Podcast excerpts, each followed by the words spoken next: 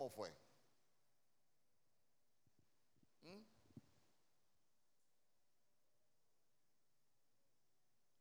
Vaya.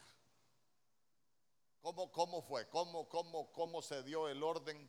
O más o menos cómo se dieron las cosas para que nuestro Señor Jesús viniera aquí a la tierra. Porque ahí Gedeón, para entender a Gedeón, nosotros necesitamos comprender eso. Yo sé que usted lo sabe, lo único que usted es muy tímido. ¿Cómo fue? ¿Ah? Primero, ah, primero vino el ángel a María. Yo les quiero decir, ¿quién vino primero? ¿El ángel a darle el mensaje a María o la profecía de Juan el Bautista? ¿Ah? Si es que tiene un orden, ese orden es importante. Entonces, mire, primero, primero se dio la, la profecía ya, ya le voy a explicar por qué es importante.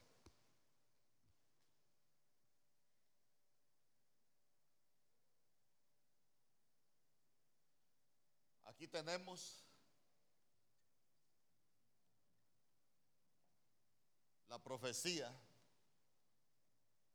Y después de la profecía le dieron el mensaje a María.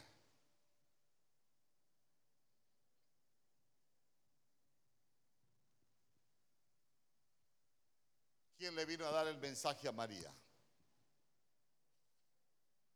Busque ahí Mateo capítulo 1, verso 20 creo que es.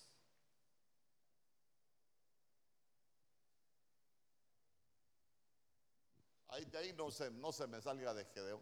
De, de, de, Sí, déjeme Mateo 1.20 pues.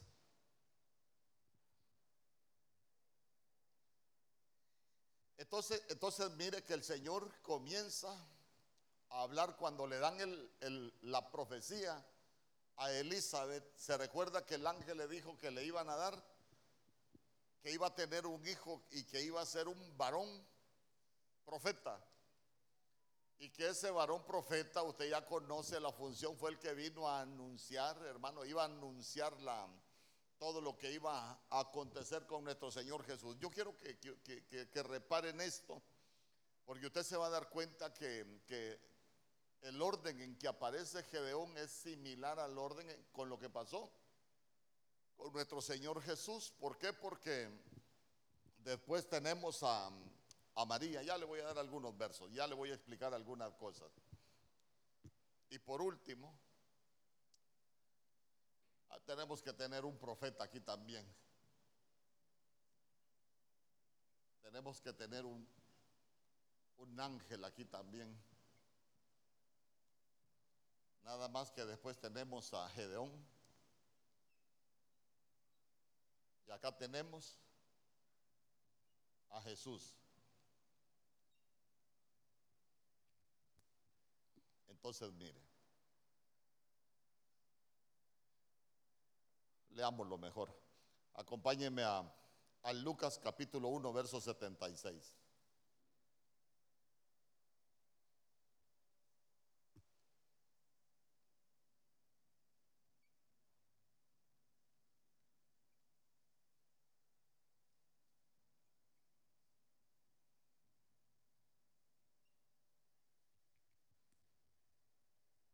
Dice, y tu niño profeta del Altísimo serás, llamado porque irás delante de la presencia del Señor para preparar sus caminos.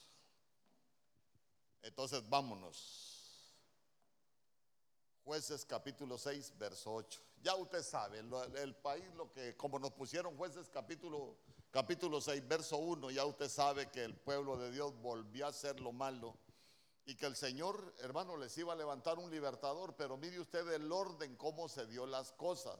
¿Por qué? Porque después dice, Jehová envió a los hijos de Israel un varón, un varón profeta. ¿Y qué les vino a decir ese varón profeta? El cual les dijo, les dijo, así ha dicho Jehová, Dios de Israel, yo os hice salir de la tierra de Egipto, yo os saqué de la casa de servidumbre, y es toda la profecía hermano, de, lo que, de lo que el Señor vino a hacer para libertar a su pueblo. Recuérdense que nuestro Señor Jesús vino a libertarnos del pecado. Dísame conmigo. Por eso siempre que usted vea, les levantó un libertador. Si todos los jueces tienen que ver con, con, con, la función que vino a hacer nuestro Señor Jesús, que fue libertarnos de, del pecado. Entonces, entonces vea usted que ahí ya menciona el profeta en jueces capítulo 6.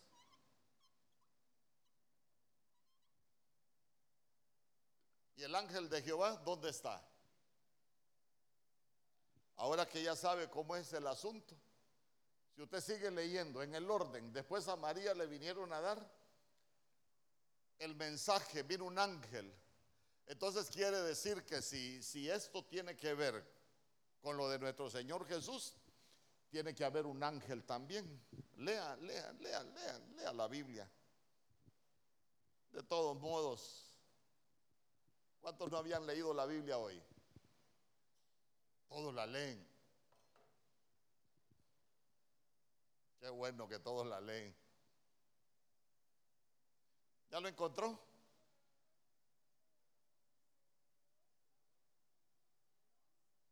En el 11. Entonces aquí en el 11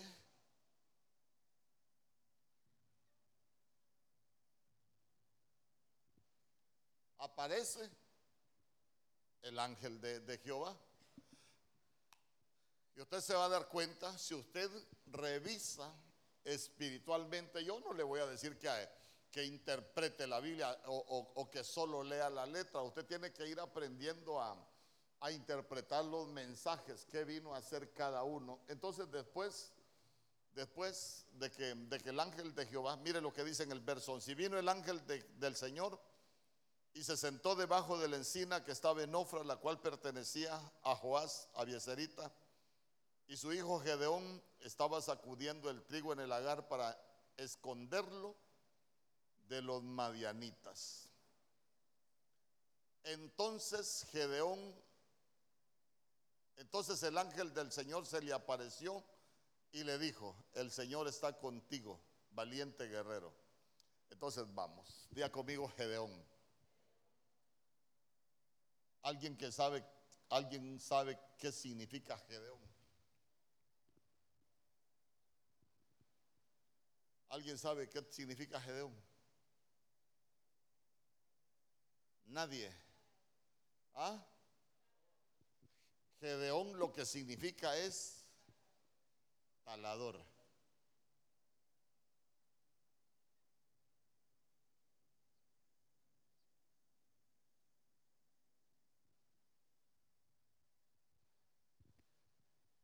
Y si Gedeón es talador, ¿Por qué Gedeón nos enseña de nuestro Señor Jesús? Vaya, le voy a dar una probadita del pastel para que usted se acuerde. Si tu ojo derecho te es ocasión de caer, vaya, si tu mano derecha te es ocasión de caer, ¿qué dijo? Ah, entonces Jesús era talador. Amén. Vaya, pero vamos, vamos, a, vamos a ir despacio. Ya le di, ya le di yo ahí una probadita. Vamos a ver. En Juan capítulo 15, verso 6.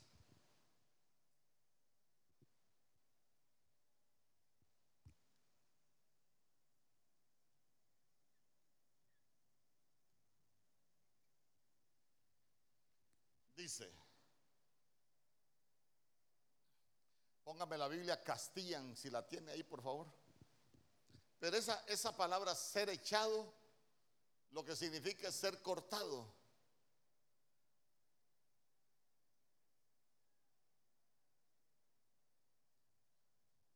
Esa palabra que usted lee ahí, el que en mí no permanece será echado. Esa palabra, echado, lo que significa es será cortado, será cortado.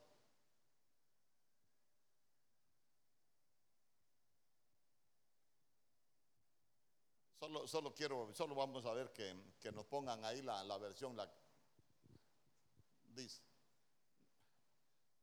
No, hay una Castilla en Nuevo Testamento.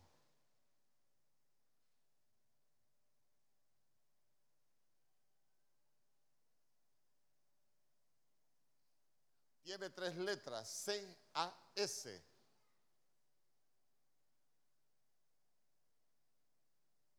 Mire cómo cambian las versiones, porque esa es la Castilla en la Biblia completa, pero en, una que solo es el Nuevo Testamento, ahí tiene lo que yo le quiero, le quiero enseñar, porque, porque le repito, esa palabra ser echado lo que significa es,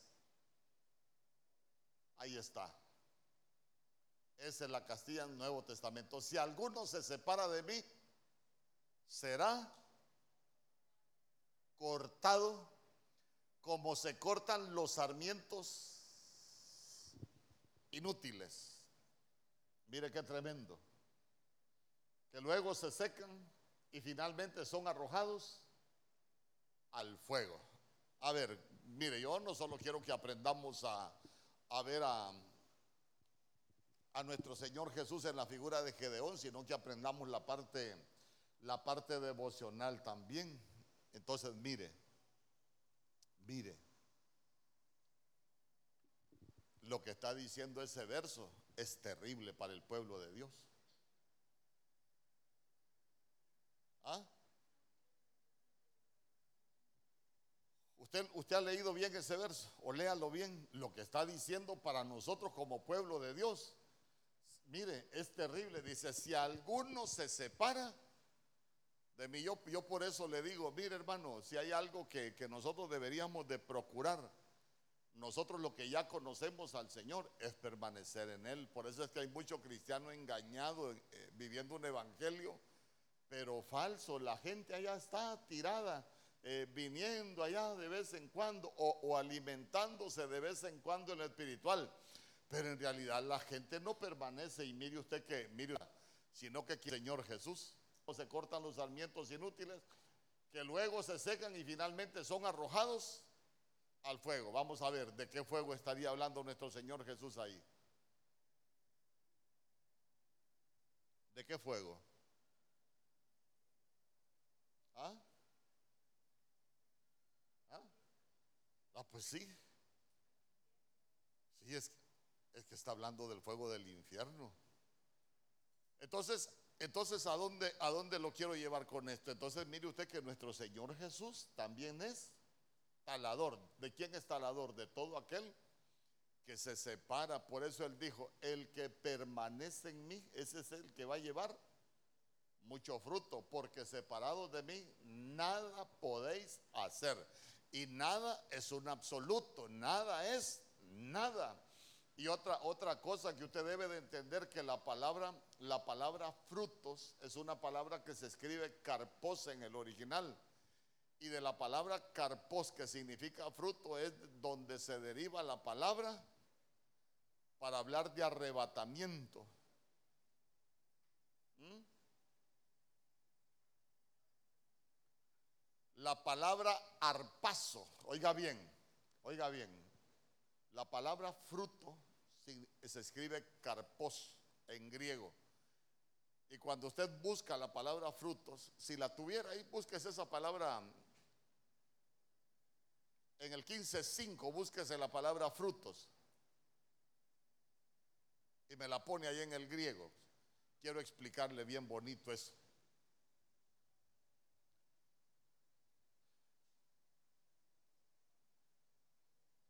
Entonces vamos.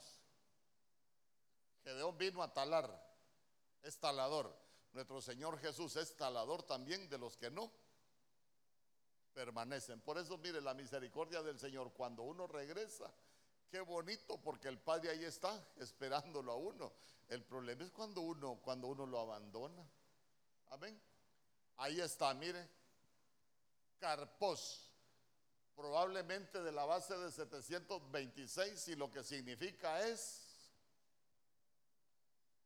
fruto, como arrancado, resultar en beneficio, descendencia, fruto. Pero mire, de la base de 726, ahora póngame esa palabra G726.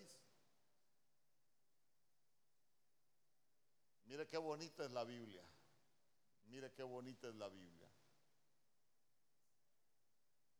La G726. Ahí está, mire, G726 es jarpazo. Y jarpazo es apoderarse y también lo que significa arrebatar. Cuando la Biblia dice, ahí en Primera de Tesalonicenses 4, que los muertos en Cristo resucitarán primero, entonces nosotros los que estemos vivos seremos arrebatados juntamente con ellos en las nubes, y así estaremos con el Señor por siempre. Está, entonces, entonces vea usted qué bonito. Por un lado, el que no permanece está al lado, ese no va a dar frutos, va a ser echado al fuego. Pero el que permanece es el que da frutos y el que permanece como da frutos es el que se va a ir arrebatado. Amén. Entonces, entonces mire qué bonito porque cuando usted lee Juan capítulo 15, se va a dar cuenta que nuestro Señor Jesús también poda. ¿Y para qué poda? Lo ha leído ahí en el verso 1 y 2. Estamos al Señor para dar fruto, pero una vez que damos más fruto, pero el que permanece lleva mucho fruto, pero el que no permanece está al lado. Entonces Jesús ya se dio cuenta que también es talador. Mateo capítulo 7, verso 19. Qué rápido se ve el tiempo, 20 minutos llevo ya. Quiero, quiero hacer enseñanzas de 50 minutos por el tiempo del canal mm, casi imposible. Vamos, Mateo capítulo 7, verso 19.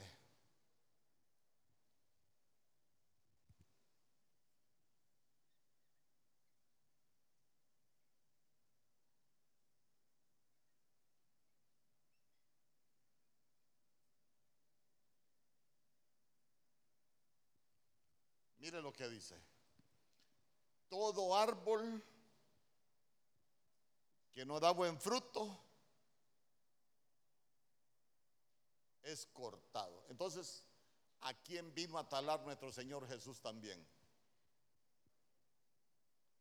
A todo árbol que no da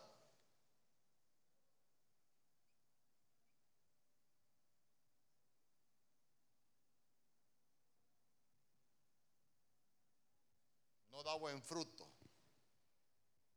Ah, entonces, eh, hasta me voy a bajar para preguntárselo aquí cerquita. ¿Usted está dando buenos frutos ya? ¿Mm? Le pregunto, ¿usted está dando buenos frutos ya?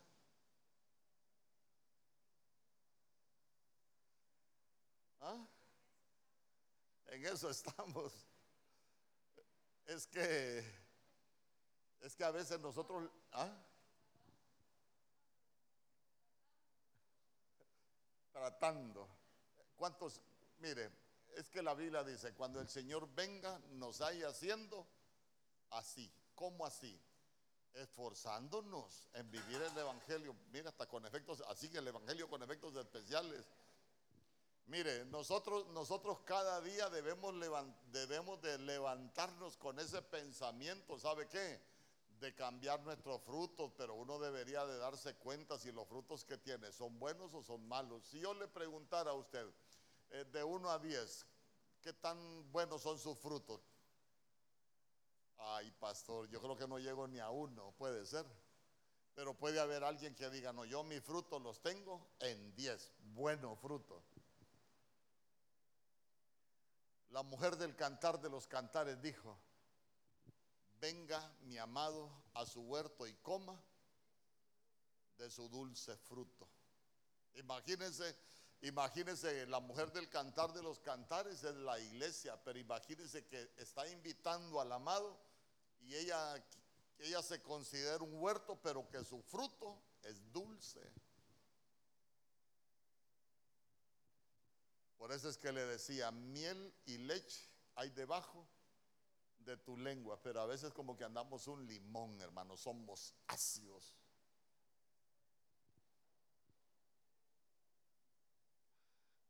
Y no solo, y no solo ácidos, a veces somos filosos con la lengua.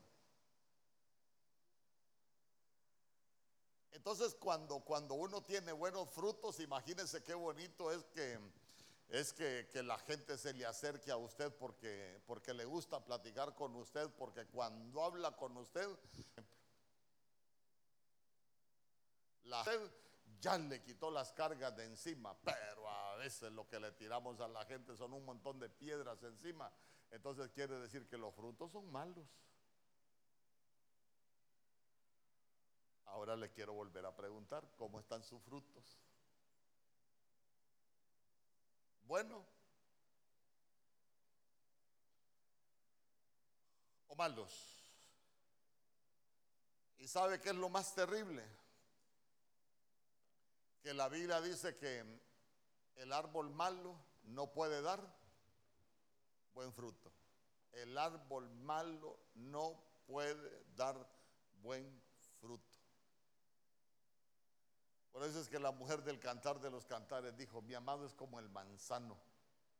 A su sombra placentera me senté y su fruto fue dulce a mi paladar. Usted se recuerda que en el libro de jueces capítulo 9, la Biblia dice que una vez, allá en el tiempo, ahí más adelante está, en el capítulo 9, cuando el problema que hubo con Abimelech y Jotán dice que los árboles fueron a escoger rey. Usted se recuerda, me voy a adelantar al final de la enseñanza cuando los árboles fueron a escoger rey. Y cuando llegó el tiempo de la... Empezaron con los árboles y le dijeron, le dijeron al, le dijeron a David, ven y reina sobre nosotros. Dice, no, yo no, he, yo no he de dejar mi mosto para ir a reinar sobre los hombres. Y dijo, el mosto con el cual alegro a Dios y a los hombres.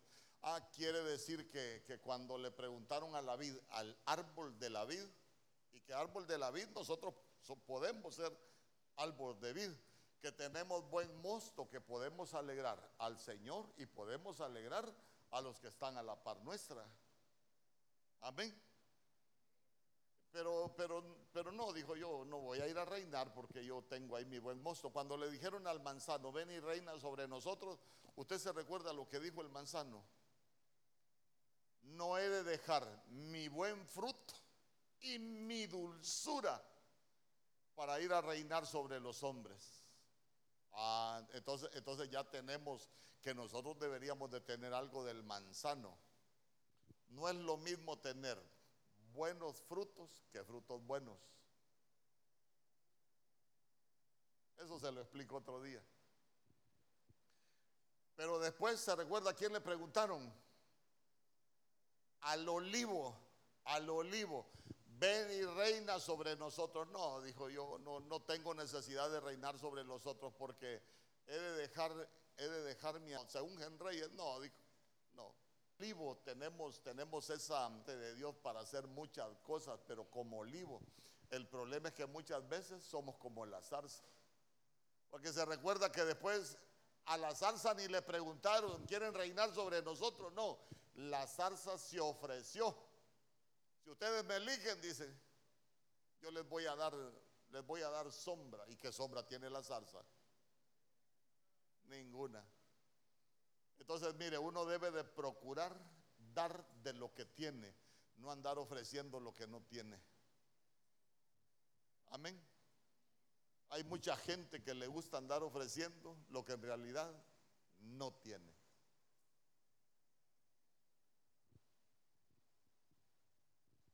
Pero nosotros necesitamos dar buen fruto.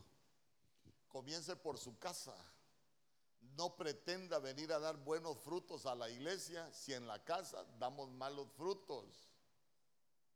Usted se ha fijado que a veces yo en broma le digo a las personas que me atienden acá, eh, pastor, aquí le traigo el té. Se ha fijado que yo le digo, espero que así como le sirve el té al pastor, le sirve el café a su marido.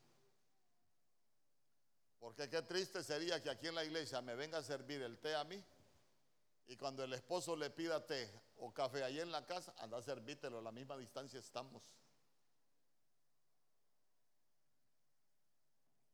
Ya conmigo, buen fruto.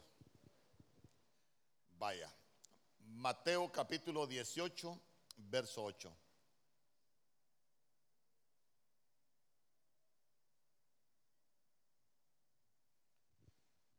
Mateo capítulo 18, verso 8.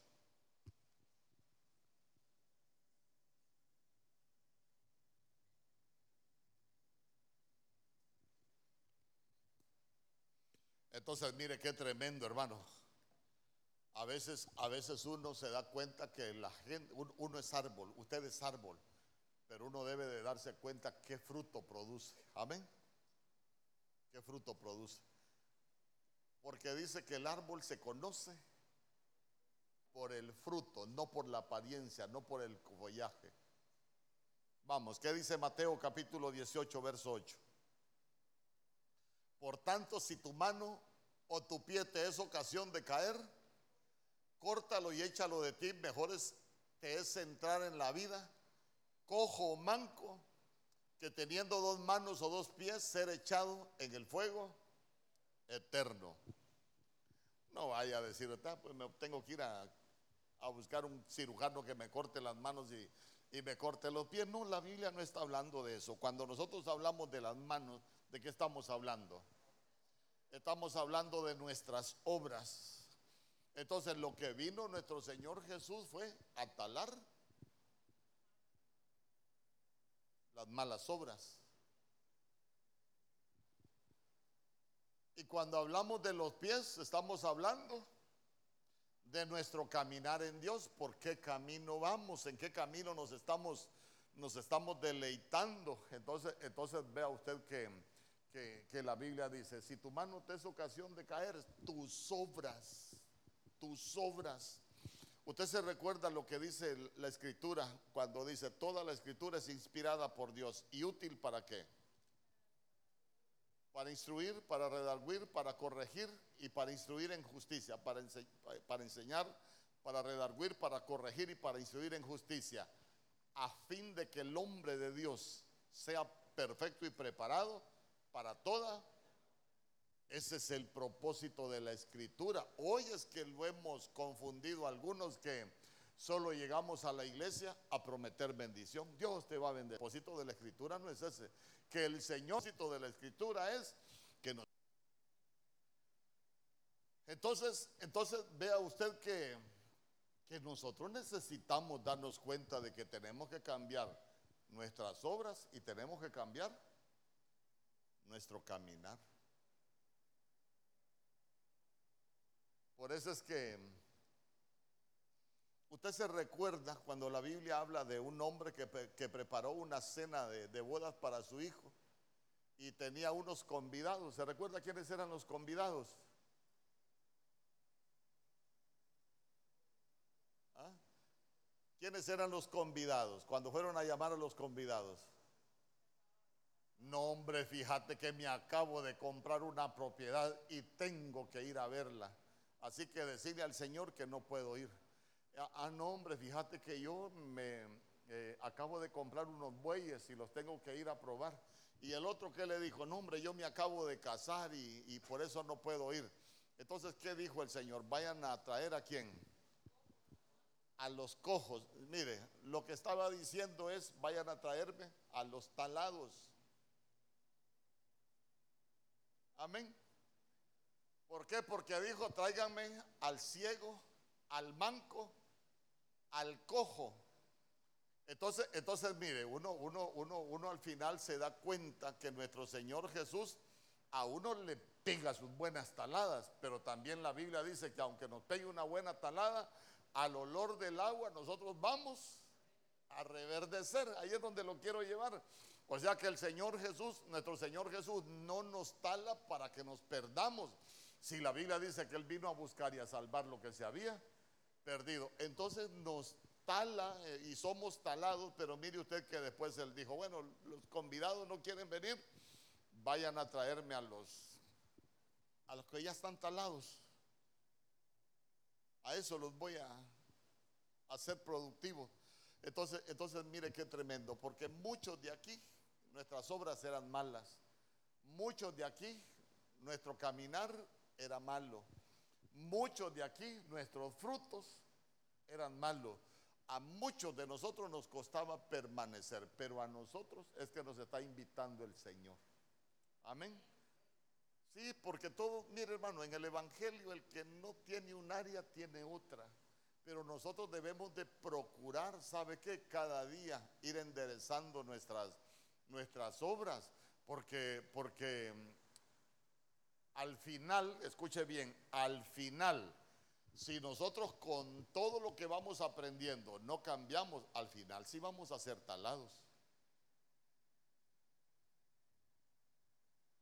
Amén.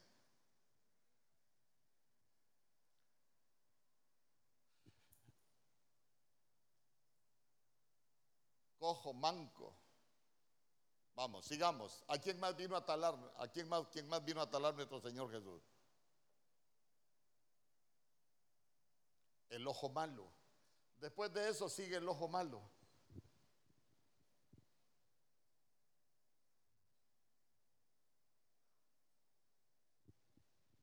A ver, como hay un ciudadano ahí que cuando estaba chiquito me decía, predica del ojo malo, papi. ¿Y hoy de qué vas a predicar? Predica del ojo malo todos los días quería que predicara del ojo malo, pero entrémosle, entrémosle. ¿Qué es el ojo bueno y qué es el ojo malo? ¿Mm?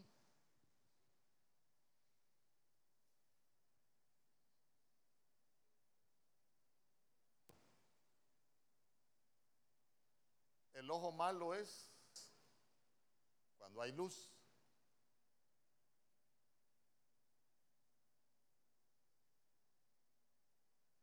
El ojo malo es cuando usted le mira los defectos a todo el mundo, pero los suyos no se los ve. Es bueno para juzgar, es bueno, gracias a Dios no vienen los martes, parece que los martes vienen pocos. Son buenos para juzgar, son buenos para señalar, ven el tamo que tiene el hermano en el ojo, pero no se ven la viga que tienen atravesada en ¿Y usted cómo tiene su ojito?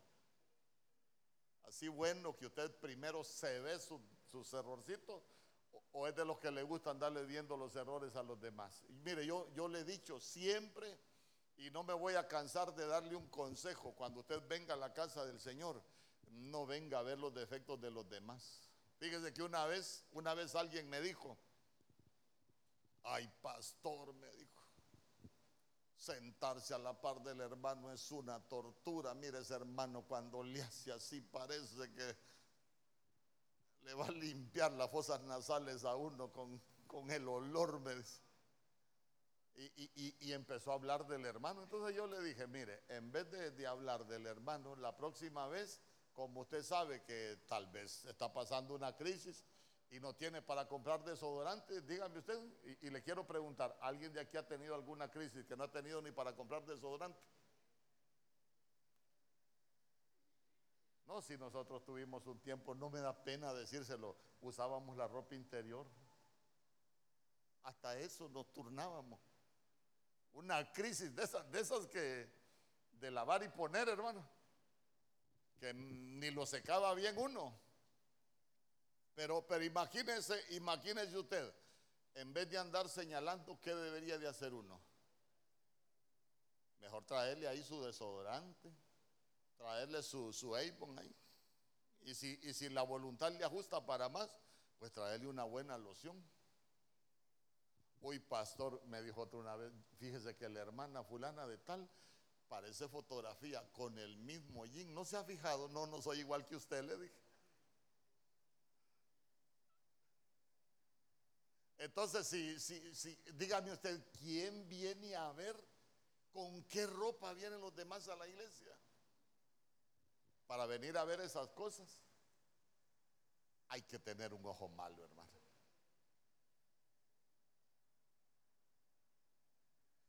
Pero gracias a Dios, su ojo es bueno. Usted solo anda viendo a quien le hace misericordia. Usted solo anda viendo a quien ayuda. Usted solo anda viendo a quien le hace favor. Amén.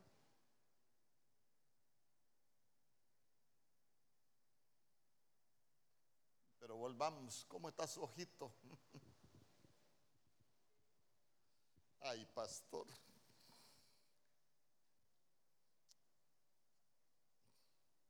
Marcos capítulo 11, verso 23.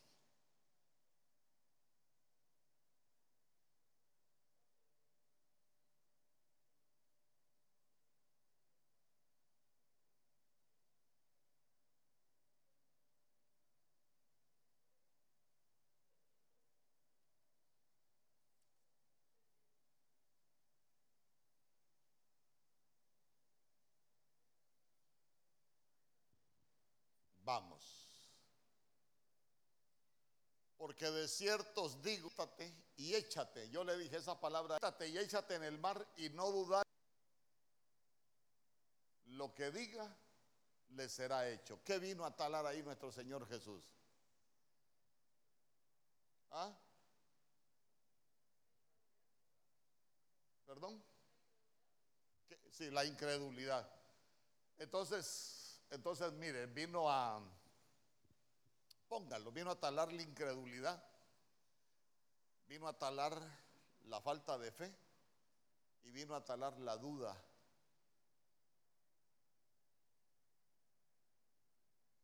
Porque cuando nosotros hablamos de montes, estamos hablando de dificultades. Cuando nosotros hablamos de montes, estamos hablando de enemigos que se levantan. Cuando nosotros hablamos de montes, estamos hablando de tentaciones que van a llegar a la vida del cristiano. Pero usted se va a dar cuenta que nosotros necesitamos estar fortalecidos en fe. Imagínense que se nos presente un monte de una dificultad. Hermano, sin fe es difícil que lo podamos mutilar nosotros o que lo podamos quitar. Los montes se mueven con fe. ¿Se recuerda usted eh, de, de, Marta, por ejemplo? No te he dicho que si crees, verás la gloria de Dios. Mire, si nosotros nos atrevemos a creer, vamos a ver la gloria de Dios, pero si nosotros andamos dudando de lo que Dios puede hacer, hermano, nosotros nunca vamos a llegar a ver la gloria de Dios.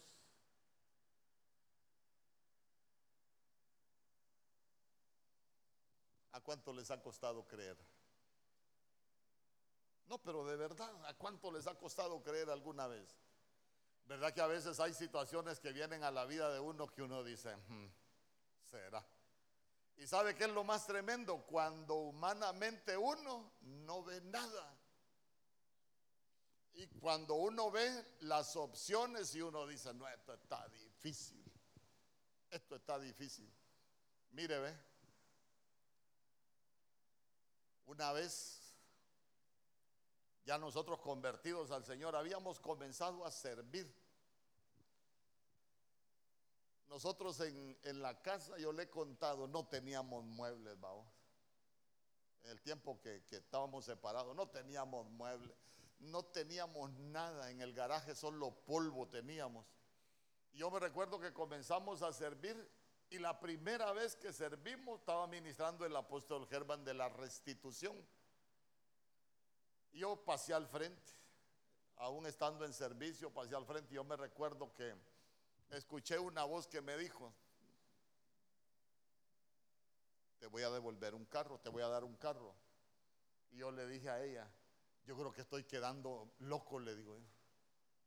Porque escuché una voz que me dijo que íbamos a tener carro. Le digo, imagínate, si nosotros vemos, hermanos, si a veces nos teníamos que ir a pie de la iglesia porque ni para eso teníamos.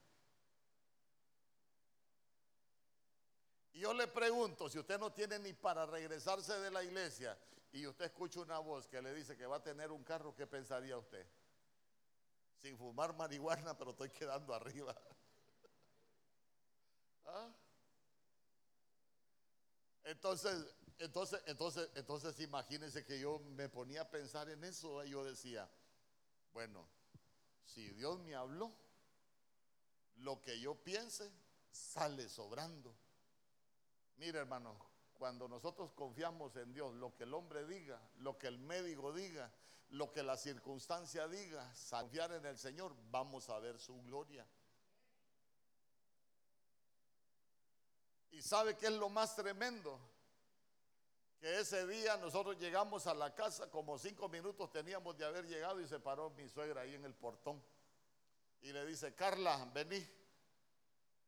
Y solo sacó la mano. Mi suegra no le gustaba bajarse mucho en la casa de uno, porque el que no le gustaba andar estorbando mucho.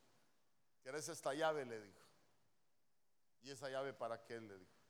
Ah, mira, me dieron ganas de regalarte un carro. Le dijo, anda a traerlo allá a la casa.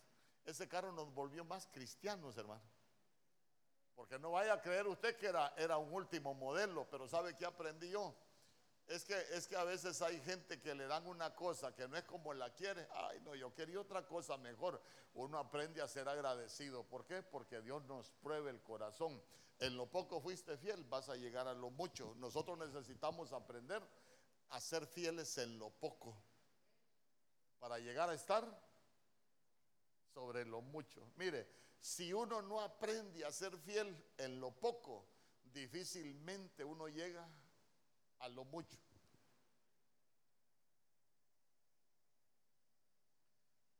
Yo me recuerdo, usted ha escuchado al apóstol Germán cuando lo mandaron de Guatemala para Honduras.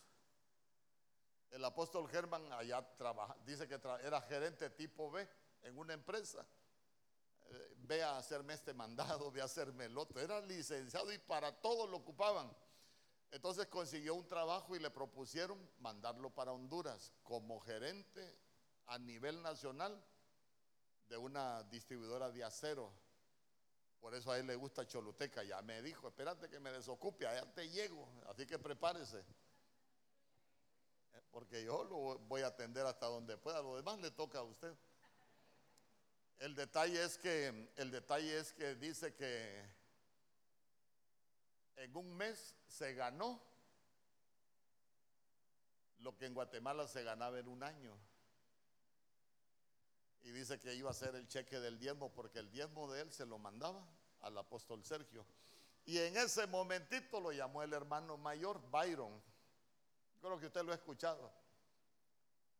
Y le dijo, mira Byron, vale más que me llamaste, fíjate que tengo un problema. Le dijo, ajá. Allá le dijo, no me costaba porque vos sabés, y, pero mira acá, vine a Honduras, le dijo, y en un año gané lo que, eh, en, un, en un mes gané lo que allá me ganaba en un año. Y mira, le dice que tengo un problema, le dice. ¿Con qué tenés problemas? Le dijo. Con el cheque del diezmo. Sencillo, le dijo te duele hacer un diezmo, quiere decir que no estás preparado para recibir todo lo que Dios tiene para tu vida. ¿Sabe usted que el diezmo le prueba el corazón a uno y le prueba la fe? Porque uno en el Evangelio, uno aprende a ser fiel, a ser fiel. Y mire, el que es fiel en lo poco sobre lo mucho, Una vez yo pregunté, ¿quiénes no están de acuerdo con el sueldo que le pagan? Hay un montón levantado. Hoy no se lo voy a preguntar, pero, pero a veces yo no estoy de acuerdo con lo que me pagan. Pero yo le pregunto, aunque usted no esté de acuerdo, ¿ha aprendido a ser fiel aún en lo poco? Porque el día que aprenda a ser fiel, lo van a poner sobre lo mucho. Pero si nosotros no aprendemos a ser fieles, hermano, mire, es que es que esta es cuestión de fe, es, que la fe es fidelidad. Entonces, entonces nosotros necesitamos aprender. Amén. Entonces nuestro Señor Jesús vino a mutilar, ¿qué tres cosas le dije? ¿Cuáles fueron? La duda,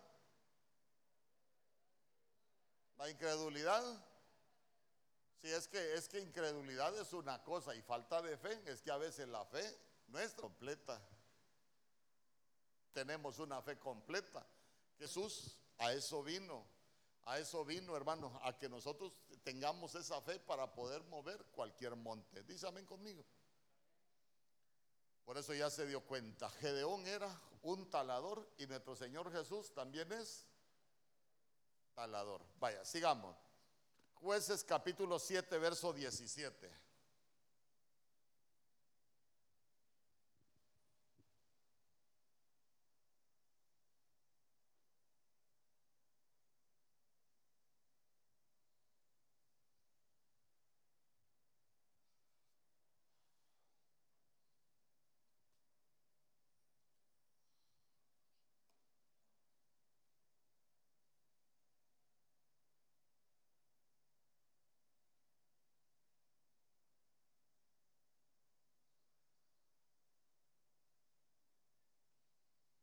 Vaya.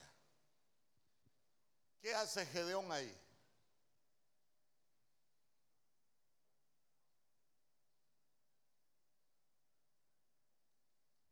¿Qué hace Gedeón ahí?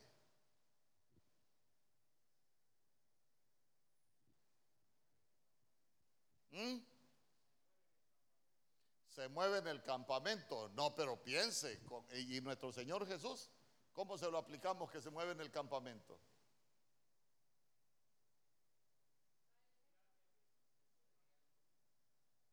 Ah, él dijo, él dijo, mírenme a mí y haced como yo hago.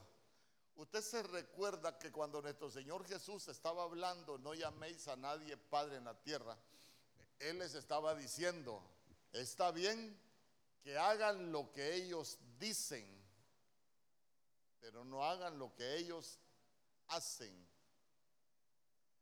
Y cuando dijo, no llaméis a nadie Padre en la tierra, cuando estaba hablando de las obras, estaba hablando de que uno debe de saber en quién reconoce, en quién reconoce paternidad. No cualquiera puede ser padre, pero esa es otra cosa. Pero vea usted que, que Gedeón dijo, miradme a mí y haced como yo hago. Usted se recuerda que nuestro Señor Jesús dijo, Juan, busque Juan capítulo 5, verso 19.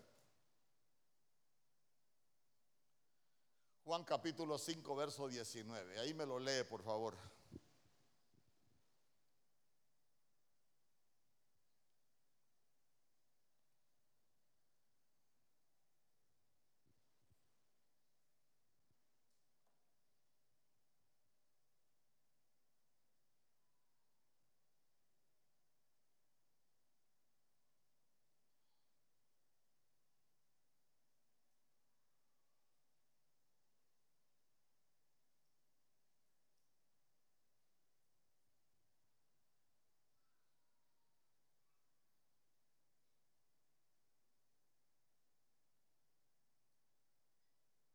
Mire lo que dice. Respondió entonces Jesús y les dijo, de cierto, de cierto digo, no puede el Hijo hacer nada por sí mismo, sino lo que ve hacer al Padre, porque todo lo que el Padre hace también lo hace el Hijo igualmente. Entonces, entonces, entonces lo que, lo que, lo que estaba diciendo él, yo solo imito a mi padre, entonces usted se va a dar cuenta que Gedeón lo que le estaba diciendo al pueblo, hey, miren, ¿saben qué?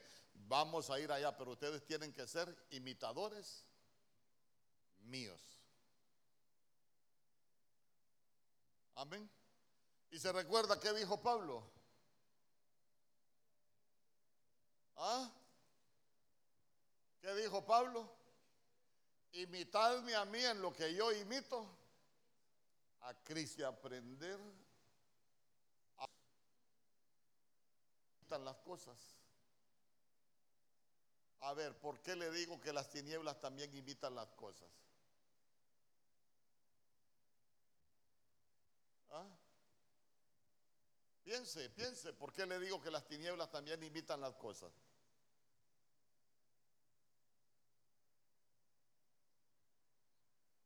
¿Mm? Usted tiene que leer la Biblia y ahí se, se conecta con las cosas. Usted se recuerda cuando cuando el Señor le dijo a Moisés que tirara la vara. ¿Y qué hizo Faraón con Janes y Hambre? ¿Ah? Que tiraran la vara. La de Moisés se convirtió en serpiente y la de Janes y Jambres también se convirtió en, en, serpiente. Entonces uno debe de tener cuidado a quien imita. ¿Por qué? Porque el enemigo nos puede poner modelos a imitar que no van a ser de bendición para nuestras vidas. Por eso la Biblia dice, ¿quién te enseñó? ¿Quién te enseñó? ¿Se recuerda que esa es la pregunta que le hizo el Señor a quién?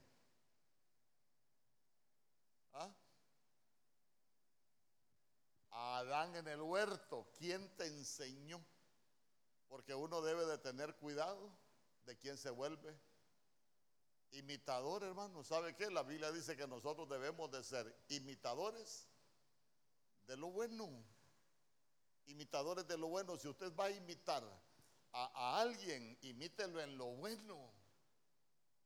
Ay, a mí que me gusta cómo sirve el hermano, imítelo. Si tiene pasión para servir, imítelo. Pero si alguien, hermano, solo a renegar y no lo imite, porque ya se dio cuenta que esto se vuelve bien complicado. Pero mire qué bonito porque, porque Gedeón, mire, a mí, a mí, a mí, hagan lo que yo hago. Qué bonito sería que, que usted tenga una posición y que tenga ese nivel para decirle, ¿sabe qué? Hagan lo que yo hago. Hagan lo que yo hago. Porque al final nosotros nos damos cuenta que lo hizo Gedeón y también lo hizo nuestro Señor Jesús. Amén. Nuestro Señor Jesús, ¿qué otra imitación nos, dijo a nosotros que lo imitáramos? A ver. ¿Ah? Aprended de mí que soy manso. Ah, hay que imitar la mansedumbre y la humildad. Usted se recuerda que nuestro Señor Jesús dijo, el que no toma su cruz y me sigue, no es digno de mí. Entonces en otra cosa que el Señor Jesús quiere que lo imitemos es en llevar la cruz. A ver, pero ¿para qué se lleva la cruz? La cruz no se lleva como adorno. Mire, la cruz no es de, ay, como dijo el Señor que hay que llevar la cruz, que nos vamos a mandar a hacer una gran cruz y la vamos a pegar allá atrás. No, hermano, no es de andarse haciendo babosadas.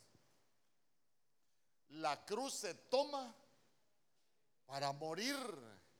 Entonces, cuando, cuando a uno se le da cuenta que, ya está imitando al Señor, que ya lleva la cruz, cuando va muriendo, cuando va muriendo, vamos muriendo a, todo lo que nosotros necesitamos morir, pero es que a veces estamos muy vivitos. Amén. Yo te lo miro muy callado.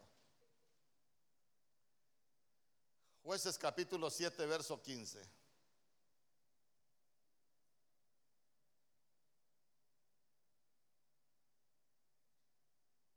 Este sí está un poco más difícil. Jueces capítulo 7, verso 15. Y hasta ahí lo vamos a dejar. Ahí vamos a dejar a Gedeón.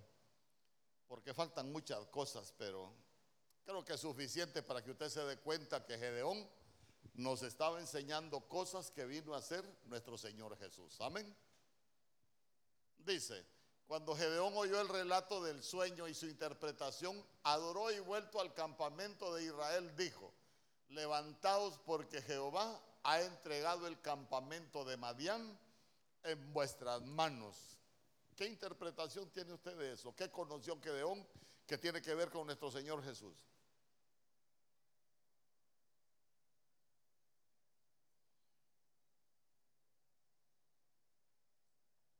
Sé que no está fácil, pero tampoco está difícil.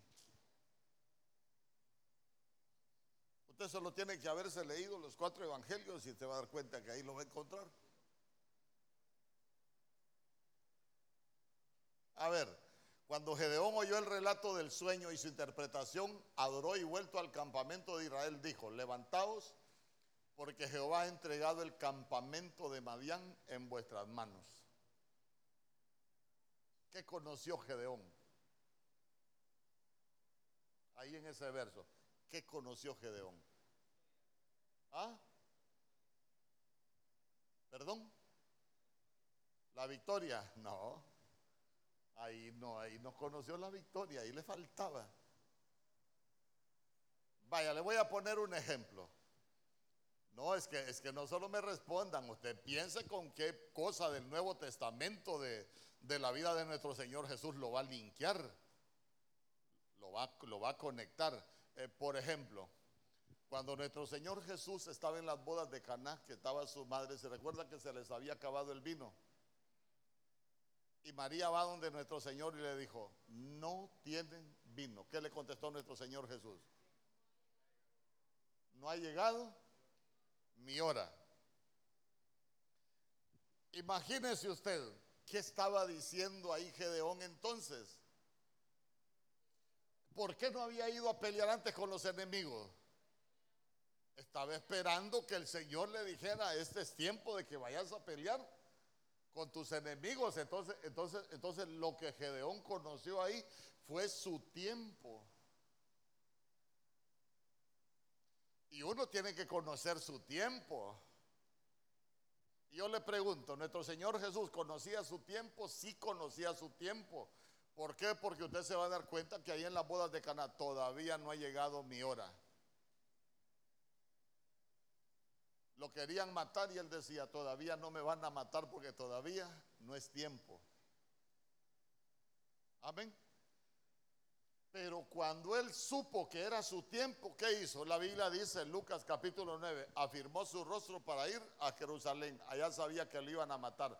Cuando estaba hablando con los apóstoles, que les dijo, miren, ya es necesario, yo tengo que ir a Jerusalén, allá voy a sufrir, me van a crucificar voy a morir, que Pedro le dijo, Señor, no tienes que ir. Apártate de mí, Satanás, le dijo. ¿Por qué? Porque ya él sabía que se le había llegado la hora. Mire lo que dice Juan capítulo 13.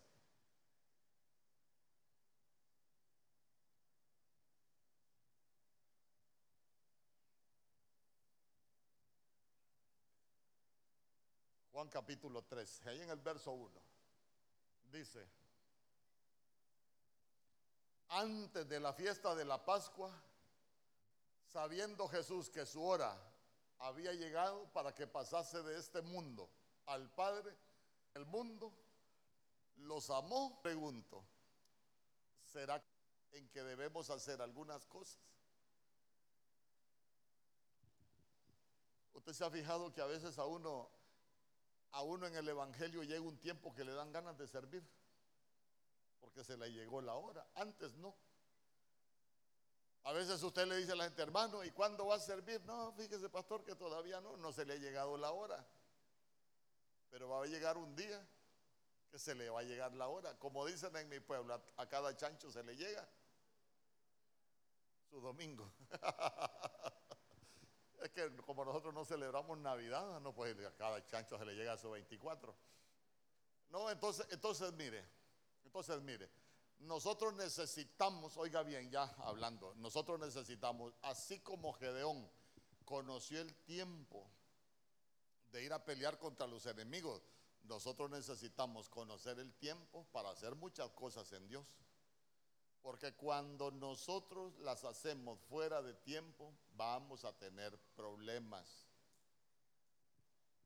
Qué bonito sería enseñarlo un, viernes de familia, por ejemplo. Un joven que se casa antes de tiempo, ¿a qué se va a meter? A problemas. Usted toma una decisión antes de tiempo, ¿a qué se va a meter? A problemas. Usted hace cosas que no es el tiempo, ¿a qué se va a meter? A problemas. Por eso, es, importante que nosotros aprendamos a conocer el tiempo, el tiempo.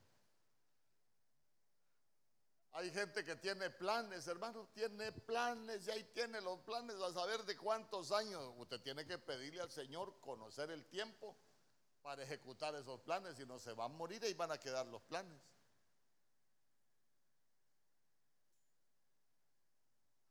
Como aquel que le dijo a la mujer, te voy a invitar a, a Islas de la Bahía, le dijo.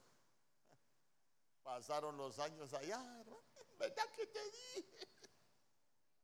¿Verdad que te dije que te iba a traer? Le dije, ay hermano, así no. Ya conmigo hay que conocer el tiempo hay que conocer el tiempo. ¿Sabe, ¿Sabe para qué le sirve? ¿Sabe para qué le sirve conocer el tiempo a uno? Eh, para cambiar muchas cosas, hermano, porque a veces estamos haciendo las cosas equivocadas y únicamente estamos desperdiciando la vida. Y digo yo, conocer el tiempo para, para uno decir, no, hombre, si tengo promesas de parte de Dios para bien. Y para eso necesita uno conocer el tiempo. Se recuerda que que el Señor tenía un reclamo contra una ciudad. ¿Por qué tenía un reclamo contra una ciudad? Porque no conoció el tiempo de su visitación. Hasta eso necesita saber uno el tiempo de su visitación.